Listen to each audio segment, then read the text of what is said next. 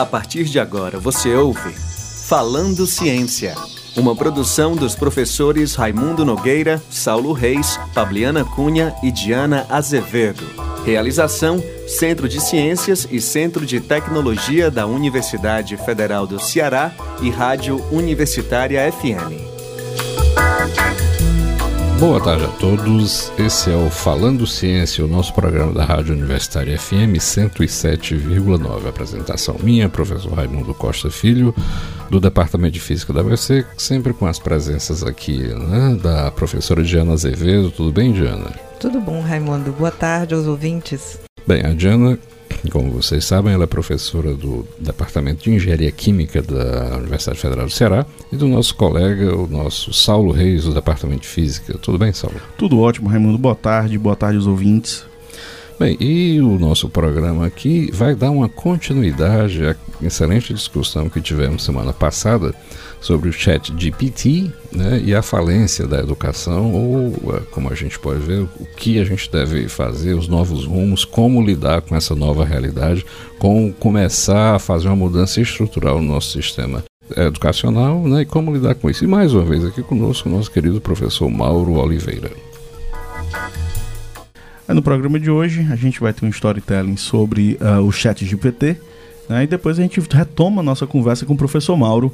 Perguntas, sugestões e comentários, por favor enviar e-mail para falandociência.gmail.com ou na nossa conta do Instagram, arroba falando ciência.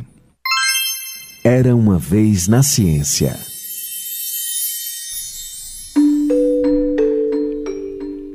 No final de 2022, a inteligência artificial ganhou mais uma ferramenta que promete alavancar o mercado: o Chat GPT.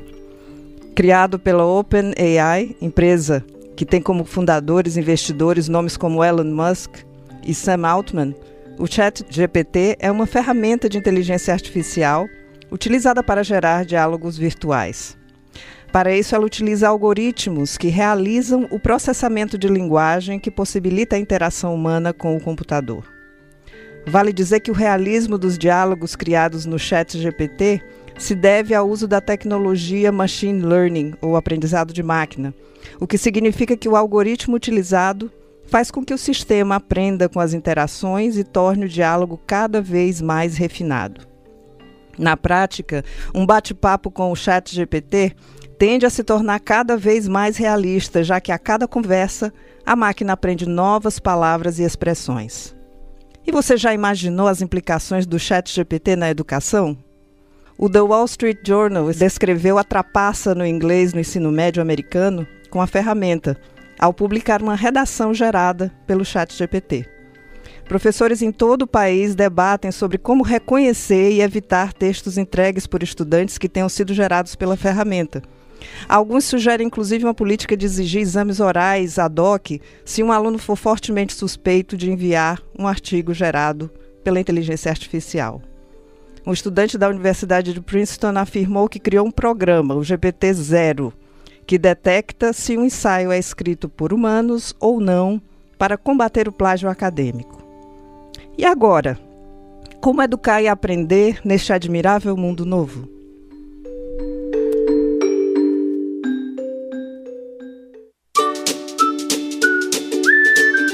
Fazendo Ciência. Bem, então para continuar a conversa da semana passada, mais uma vez trouxemos aqui o Mauro Oliveira. Bem, como o currículo dele era muito grande, a gente precisou de outro programa para continuar falando, né? E o mais importante aqui é que ele foi formado aqui pela Escola Técnica Federal do Ceará. Eu não vou dizer a data, né? Porque é uma política do nosso programa não falar em data, certo? Mas há um certo tempo atrás, tá certo? Quando o nome ainda era Escola Técnica, e ele é formado em Eletrotécnica. Bem, o resto vocês já sabem, o Mauro é bastante conhecido na comunidade, principalmente de né, computação, de inteligência artificial e educação. Muito obrigado mais uma vez pela presença, Mauro. E vamos continuar falando aí sobre o chat GPT, educação e vamos falar um pouco mais, né? Como a gente pode influenciar né, o Estado, os estados, os governos para essas ideias entrem, tá certo? No, no, no, no seu, nos seus programas de Estado, né? Beleza, olha só, o, Raimundo, a, a propósito, é, isso é fácil, isso não é tão complicado e nós temos aí um elemento novo que pode ajudar. É, a partir deste ano, se eu não me engano, é, já é obrigatório uh, a extensão, né? Eu não lembro agora quais são os números, mas o é, fato é que a extensão... Existe, a 10% da é, existe uma curricularização da extensão nas universidades. Pronto. Então, todos os cursos ele tem que dar pelo menos um certo número de horas em que o estudante tem que fazer extensão. Pronto, eu vejo aí uma grande oportunidade de é, a escola entender o óbvio, né? Eu digo entender o óbvio porque, por exemplo, eu, eu fui diretor da, da escola técnica em 1998, né? na passagem do século. E exatamente quando nós assumimos a direção, nós instituímos uma disciplina chamada, é, a época nós chamamos o é, projeto social, e eu acho o nome meio piegas, né? Agora está vindo um termo chamado Escola da Vida, que eu estou achando ótimo esse termo, né?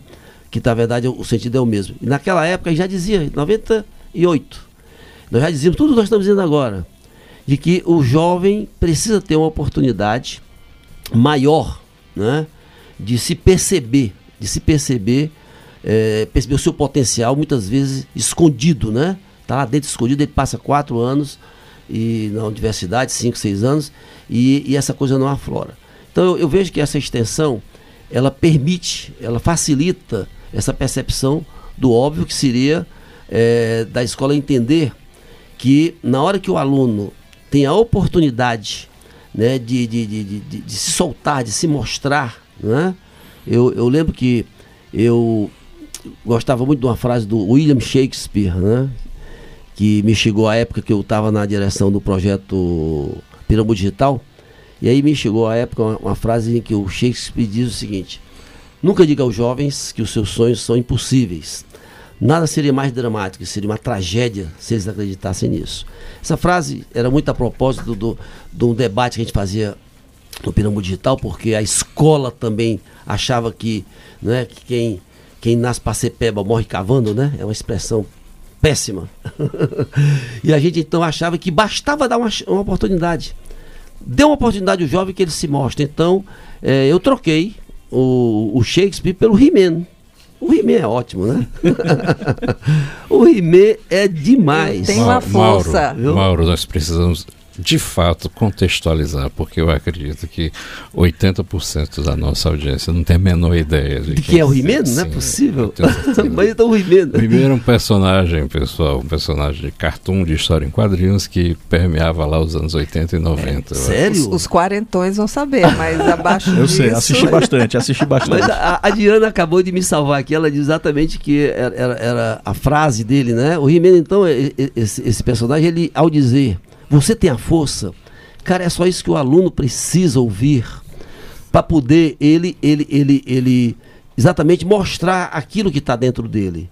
Então, eu estou colocando essa história no contexto da, da, nossa conversa porque eu vejo uma grande oportunidade com essa curricularização da extensão, dessa percepção do óbvio, que seria o seguinte: é, a escola perceber a, a, a grande Olha, diferença que tem quando o aluno tem essa oportunidade. Só, só, o, só, é, só para o nosso ouvinte que não faz parte da, que, da comunidade acadêmica de forma geral da universidade, que extensão, né, usualmente os projetos de extensão da universidade é quando a, a universidade abre as portas e atua fora dela, né? Atua para a comunidade, ou seja, seriam ações da universidade para a cidade, para os bairros para a população da, em volta. Ontem mesmo eu estava participando, né, como ouvinte de uma mesa redonda e tem uma, uma frase muito interessante de um nosso querido professor Custódio Almeida, que ele falando sobre a extensão, ele deu uma definição muito interessante, né? Você tem aquilo que a gente chama de virtude intelectual e a virtude é, de ação, tá certo? A virtude de execução. Por exemplo, como é que a gente exemplifica isso? Eu sei que eu preciso fazer exercícios físicos, ou seja, é, essa é a virtude intelectual. É o que a gente tem na universidade. Eu sei o que fazer. Eu preciso perder peso, eu preciso fazer. Agora, daí para eu transformar isso numa ação Uhum. ah, eu não vou hoje, está chovendo, não sei o que, eu vou dormir, não vou fazer. A extensão é justamente isso, é pensar, uhum.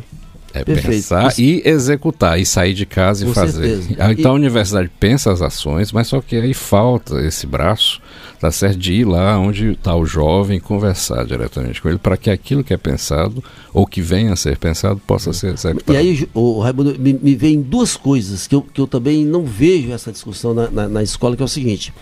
Quando você dá essa oportunidade ao jovem de maneira intensa, né? Por exemplo, a primeira coisa, primeiro dia de aula, a primeira coisa que eu faço, que eu acho que muitos professores também fazem, é conversar é, exaustivamente com, com os alunos, né? Perguntar quais são os seus sonhos, quais são os seus desejos, quais são as suas dúvidas. Mas aí, além de, né, além de você dar essa oportunidade que o He-Man, né? diz de, dele saber que ele tem a força, né? Que ele é muito maior do que aquilo que talvez ele, ele se imagine, né? Ou se você me permitir usar uma frase que nós usamos no Planeta Jovem, que o, que o jovem possa buscar a sua melhor versão, né? Aquela sua melhor versão que está escondida, que nem ele sabe, talvez os pais não saibam. Bom, nesse contexto, pessoal, acontece uma segunda coisa, que é uma, é uma missão universitária que ela não tem feito, né? Que é a seguinte, não entra na minha cabeça que uma, um jovem possa passar 4, 5, 6 anos na universidade sem ele discutir o papel, a responsabilidade social que ele tem com essa sociedade. Eu não vejo, é, mesmo naquelas disciplinas que são mais. É, eu estou falando mais da, da, área de ciência e tecnologia, eu não estou falando da, da, área de humanas, tá? Na área de ciência e tecnologia, você vê um, um engenheiro que se forma e em nenhum momento ele para, né? de maneira metodológica, não estou falando de uma palestra, de maneira metodológica, para passar, isso nós fazemos no, no, no, no Instituto Federal, é, para ele exatamente verificar, primeiro, que ele tem uma responsabilidade, tem uma devolutiva que a sociedade espera dele, em especial da, da, da, das instituições públicas.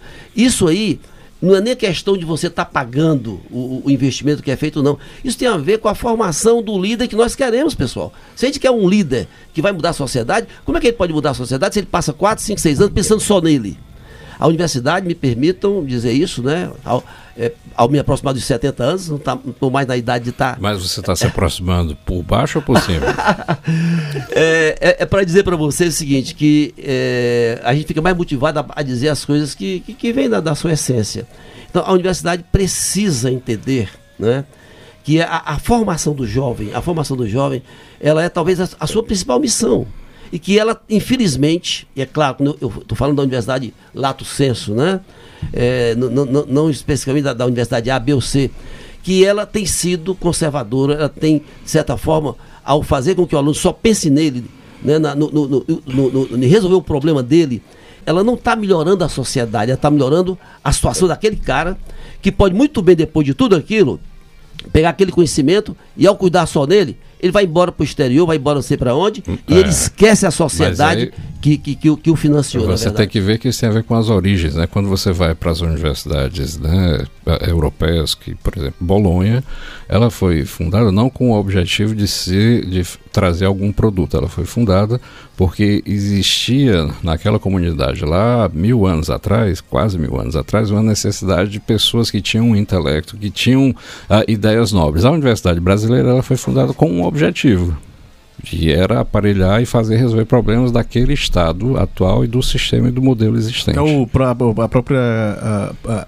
coleção de cursos que uma universidade de um estado ofertava dependia muito da economia local. Né? Exatamente. Então... Mas, pessoal, eu acho que o que nós estamos discutindo transcende a, a isso aí, me permita. Não, certamente, Exato, mas, Quando, mas quando você fala que, eu estou dizendo que essa universidade, ela também reflete um pouco da sociedade, mas você tem toda a tá razão. Está errada ela está errada. Exatamente. Nós, nenhum... nós temos que mudar e essa mudança mudar. na educação tem que começar também nos objetivos das pessoas de como a sociedade, a nossa sociedade que é elitista, meritocrática, Exatamente. como ela vê as coisas, entendeu? Isso se reflete dentro da universidade. Mas a expectativa é que os intelectuais que fazem a universidade defina, fossem os primeiros. É, mas defina. Que, o problema é quem são os intelectuais, né? Não, olha só, parte do princípio que a, a massa, né? A, Se eu a, perguntar ao chat GPT, quem são Não, Mas o, o, que importa, é, eu, sou, eu sou um cara do tipo copo meio cheio. Então, eu, eu, quando eu falo da história da falência da escola, é uma frase provocativa. Quem sabe, quem me conhece, sabe que eu estou falando isso para poder exatamente provocar as alternativas. Então eu acho o seguinte, primeiro... Abrir o diálogo e a discussão. Abrir o né? Primeiro, eu, eu, é, é, um absurdo, eu acho que a universidade está errada, nós não temos medo de dizer isso, quando ela não é, estimula o aluno na sua questão da responsabilidade social. Isso não é feito é, a, a, exceção, talvez na área de humanas que eu conheço menos, isso acontece. Mas eu conheço, olha, na área de engenharia, por exemplo, eu, eu fiz engenharia e nunca, nunca eu tive um, um estímulo para pensar o, o, a minha melhor versão. Eu nunca eu tive uma oportunidade, na época que eu fiz engenharia, de a universidade, de maneira metodológica, dizer, olha, cara, é, qual é o melhor de ti para você melhorar a sociedade? Essa pergunta devia ser uma disciplina. Devia ser uma disciplina durante, no mínimo, um semestre. Mas a maioria dos professores são conservadores. Era isso que eu ia dizer. A revolução tem que passar pelos professores. Porque, você bem lembrou, na escola de engenharia, antes, muito pior ainda, a gente se formava apesar dos professores. Era quase uma questão de honra fazer a vida o mais difícil possível, o que levava a essa competição e a esse ensimesmamento, esse egocentrismo. Né? E de uma certa maneira, isso se perpetua um pouco nas outras gerações. Então, o trabalho que tem que ser feito sobre os professores, acho é que é o, a universidade a não é um, um ente, é, não é um ser. A universidade é composta por indivíduos que são esses, né, tudo aquilo que são os alunos, os servidores técnico-administrativos e os professores. Na hora que você tem, por exemplo, nessas áreas mais duras, pessoas que são mais conservadoras, que não pensam, então fica mais difícil. A questão é como chegar a esses professores e mostrar que eles precisam fazer isso. Precisa sim de uma política. Ó, vamos contratar pessoas que tenham esse tipo de. Bota isso no, no edital. É. eu dizia antigamente, se eu tivesse uma máquina que pudesse exatamente é, medir a paixão né, pela vida, a paixão pelo ensino, isso aí devia ser um requisito para poder ser, ser professor, né? Realmente não é qualquer pessoa né, que, que, que deveria ser um professor. A pessoa que não está não, não, não tá de bem com a vida, que não acredita né, que a vida devia ser melhor e será, esse cara não devia ser professor. Aí você tocou no ponto certo. Muito interessante essa sua ideia da, do medidor de compromisso que o professor teria para entrar. O apaixonômetro. O apaixonômetro. Né? É e me diga uma coisa, será que foi por causa desse apaixonômetro que você foi escolhido para fazer a transição no governo de Estado de Ciência e Tecnologia? Não, com certeza não. Eu diria que é, tem, tem uma série de fatores. Né? Eu realmente fiquei muito honrado com o convite do Dr. Eudoro Santana. Na verdade, a gente já se conhece de outros carnavais, talvez é, olha só, eu não, eu não tinha pensado nessa pergunta até você fazê-la. Mas eu acho que o Pirambu Digital, que é um projeto tem 20 anos, né, é um recall impressionante, é, talvez tenha sido a razão pela qual é, eu recebi esse convite, né? Naturalmente. Mauro, aproveitando, fazendo parênteses, fala um pouquinho do que foi o Pirambu Digital, se você é, puder o Pirambu Digital gente, foi a coisa mais doida na minha vida. Na verdade, quando eu voltei do doutorado em 93, né? Eu voltei com um sentimento muito óbvio que um investimento de 100 milhões, que é o que custa o doutorado exterior, na época era, eu, eu tinha que devolver isso de alguma forma. É tão óbvio isso, né? Alguém pagou a conta. Né? Esses 100 milhões, que foi o custo do meu. Do, do, do perdão, eu, eu, eu acho que vai ser. É, tem um zero a mais. Zero a mais. É, ou Não, dois. 100 mil, é, 100, 100, 100 mil, é, 100 reais, mil perdão. Reais, é. eu, é, é, eu tinha que devolver de alguma forma à sociedade. E acabei me encontrando com uma comunidade chamada Emaús, que é uma comunidade Certamente. fantástica. Uhum. E essa comunidade, então, é, acolheu a nossa ideia. E o fato é que a gente, então, é, resolveu fazer alguma coisa. Esse fazer alguma coisa, que tem tudo a ver com aquela história anterior, de que a universidade deveria estimular o seu jovem a fazer alguma coisa, né? É, fez com que a gente, é, aproveitando uma brecha da lei de informática, o Mr. Kim, e aí eu uma questão de justiça citar a LG, ela nos procurou, eu era diretor, e eu convenci o. Kim que ao invés de investir é, numa pesquisa que eles queriam fazer lá, eles investissem na formação de 120 jovens. Né? Tem um fato curioso que o. Kim diz assim, tudo bem, eu vou, você me convenceu, mas como é que você vai colocar na escola técnica, ele sabia disso, né? Jovens que são de uma comunidade que eles não vão conseguir passar no vestibular que havia à época. E aí, como eu tinha morado no Rio de Janeiro, e tem uma frase do Carioca que eu adoro, né? Deixa comigo. Eu adoro essa frase do Carioca, né? Eu disse para o Mr. Kim, deixa comigo. E aí nós abrimos as inscrições, porque tinha que abrir inscrição, num local né, que, pela lei, né, é, é legal, né? mas que favorecia né, a, a, inscrição, a comunidade. Nós abrimos as inscrições lá no bairro Nossa Senhora das Graças, onde dos mil candidatos, 900 e 80 eram da comunidade, porque, nesse caso, o preconceito, né, o que usa é a técnica do judô, né? Nesse caso, o preconceito ajudava-os. Porque muita gente tinha medo de ir lá, uma comunidade Fazer fantástica, fazer inscrição. Bom, o fato é que 120 entraram, 80 terminaram e 50 fizeram o Pirambu Digital, que foi, sem dúvida, é uma coisa extraordinária. Então era um programa para ensinar a comunidade a usar a tecnologia. Não, não, não? Mas muito bem perguntado, muito oportuno a sua pergunta. É, foi uma oportunidade dos jovens que já, não vou dizer jamais, que dificilmente entrariam na escola técnica. Eles entraram na escola técnica e fizeram um curso de desenvolvimento de software. Certo. Então, a formação, isso provou uma, é, essa tese que a gente vive dizendo. Cara, basta dar Basta dar basta dar oportunidade. E aí, pra vocês terem uma ideia, um desses jovens aí, né? Que é o. o, o Isso é uma versão de cotas, né? Hein? Isso é uma versão Olha, o. Bruninho hoje ele é, é, é, ele é empresário e a empresa dele tem 120 funcionários. Um desses jovens. O outro, que é o, eu falei do Bruninho Queiroz, vou falar também do, do Joviniano, que foi o nosso primeiro presidente. Ele simplesmente hoje é o responsável pela logística da Coca-Cola no Norte, Nordeste e Centro-Oeste. E esse menino terminou, inclusive, esse curso da Escola Técnica, a Engenharia de Produção e o mestrado no ITA. Eles, eles mesmos dizem que eles jamais teriam esse sucesso se não tivesse dado oportunidade. Os governantes têm que entender o óbvio. É o que chama política do óbvio, né? A política do óbvio é exatamente isso. Dá oportunidade para poder você diminuir a questão do, do acesso à droga, você dá oportunidade para poder gerar renda. É a política do óbvio, né? Vai ter que ir e voltar, então vamos voltar Voltar pro- para a pra transição. transição, né? Bem, O parênteses acabou sendo né, um colchete aqui, mas foi muito bem explicado e mostra de fato isso. Então foi por isso, praticamente, essa relação com o Eudoro que você foi convidado para fazer essa É, porque transição. o doutor Dória ele sabia dessa, dessa minha trajetória que tem esse marco, que é o, é o, é o Pirambu Digital, e que serviu de, de referencial para as outras ações. Você mesmo está lembrado agora do Planeta Jovem, né?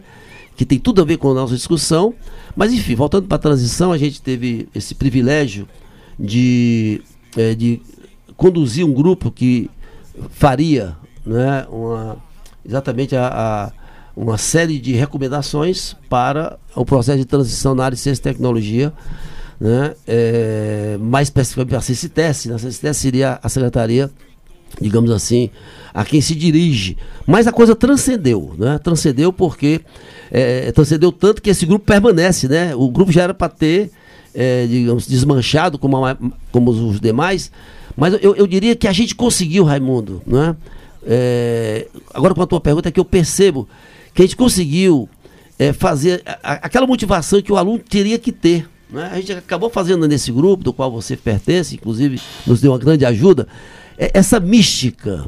né? Eu até disse para o doutor Eudoro, no dia que ele me convidou, eu disse, doutor Eudoro, a, a minha vida em termos de projetos se divide em dois tipos. Os projetos que eu fiz porque tinha que fazer e aqueles que eu fiz com a mística. Né? E todos aqueles que a gente conseguiu essa mística tiveram resultados surpreendentes. Porque a mística tem a ver com a paixão. A paixão tem a ver com o apaixonômetro, aque- aquele, aquele equipamento que você queria comprar para a gente contratar professor. É, é a paixão pela vida, pelo que você faz, é você acreditar que você é capaz, né? Isso tem que começar no ensino médio, né? No ensino médio não pode ser já aos 70 anos, né? O, o- que nós nos, nos Opa, aproximamos, opa. né? Nós quem, cara pálida? Nós quem? Então, se isso começa, se isso começa no ensino médio, se isso tem continuidade na universidade, pode ter certeza que você vai ter uma, uma, uma, uma, uma sociedade com autoconsciência, né? Então eu acredito que eh, esse novo governo deve ter pego um documento muito bem feito, muito bem abalizado, porque a qualidade das pessoas que fizeram o documento é de altíssimo nível e pessoas pensando nesse sentido, nessa direção que você coordenou. Mauro, indo direto ao ponto, nesse grupo da transição, você poderia citar ou pensar algumas ideias, eh, diretrizes, políticas que surgiram, voltando lá para o início do nosso programa, para educar, apesar de ou juntamente com o chat GPT e tudo que ainda está por vir? Bacana, bacana Diana, a tua pergunta. Olha só, nós na verdade eh, elegemos 13 projetos, nós chamamos de prioritários, e eu queria dar dois destaques. O primeiro é que é muito apropriado para este momento, este novo ano, é que a gente defendeu com muita força a história dos 2% para a FUNCAP. Né? Isso é uma coisa muito importante, porque a gente sabe da ameaça recente que isso teve como política pública. E a- o outro projeto, que eu, eu, dentre esses 13, seria o projeto Lumens, E por que, que eu estou assim entusiasmado com a tua pergunta? Porque isso é, remota a história da, do, do Pirambu Digital. A ideia do Lumens é criar em todo o estado vários faróis, né? E essa palavra farol tem a ver com o nosso farol lá do Mucuripe, né? Porque farol é luz, farol é esperança. Então a nossa ideia seria ter aquilo que a gente fez no, Iraci, no Pirambu Digital que eu falei no início, a propósito da pergunta do Raimundo, isso em vários locais do estado do Ceará. Ou seja, nós temos que fazer com que os jovens, seja o, o, os jovens da periferia de Fortaleza, os jovens do interior, muitas vezes esquecidos, quantos gênios não estão escondidos por aí e a melhor versão deles não aflorou ainda, né? Os gênios sob o sol escaldante do nosso interior do estado do nosso sertão central e também no nosso litoral. Bem, e com essa, eh, essa mensagem, eu diria, né, trazida aqui pelo Mauro, a gente encerra a nossa conversa de hoje. Eu queria agradecer muito, Mauro, a sua presença. Foi uma conversa muito instigante e eu espero que gere novas conversas a partir de agora para o nosso futuro. Eu queria agradecer a, Diana, ao Saulo e a você, Raimundo, porque eu confesso que eu me entusiasmei. Aquele entusiasmo da sala de aula aconteceu aqui. Eu, inclusive, fiquei surpreso até com esse cafezinho com tapioca que apareceu aqui. Não sabia que era uma marca aqui da TV Universitária, da Rádio Universitária, perdão. Muito obrigado a vocês três. Ok. Você pode acompanhar esse nosso programa toda segunda-feira às 14h30. Você aí pode ficar visualizando a nossa tapioca digital. Rádio Universitária FM 107,9. Esse programa sempre vai ao ar reprisado aos sábados, aos sábados a uma e meia da tarde. Nosso conteúdo também está aí né, no mundo, nas, plataformas, nas plataformas digitais. Você pode ir na radiouniversitariafm.com.br, no Spotify e no SoundCloud. Muito obrigado, Saulo. Você que é um homem de inteligência artificial. Não que a sua inteligência seja artificial, mas que você gosta de inteligência artificial. Muito obrigado por ter participado. Eu que agradeço, sempre é bom estar aqui com vocês. E muito obrigado, Diana, pela contribuição ao nosso programa. Bem, até o próximo, então, Falando Ciência. Você acabou de ouvir Falando Ciência, uma produção dos professores Raimundo Nogueira, Saulo Reis, Pabliana Cunha e Diana Azevedo. Realização: Centro de Ciências e Centro de Tecnologia da Universidade Federal do Ceará e Rádio Universitária FM.